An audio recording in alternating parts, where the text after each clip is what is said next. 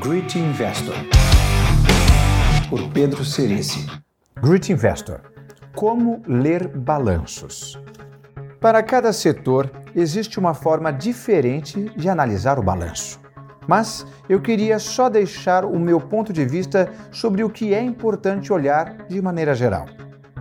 Você consegue, através do balanço, entender como os donos ou os gestores se comunicam com o mercado em relação à realidade.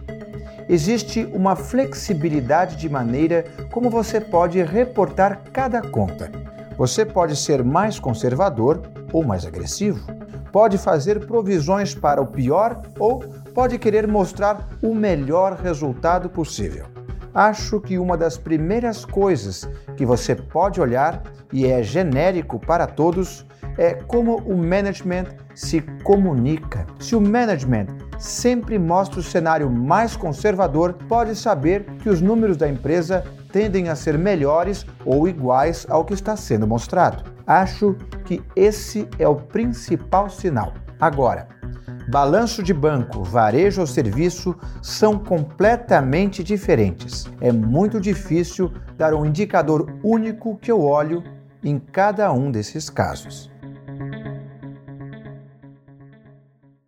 Great Investor, por Pedro Cerici.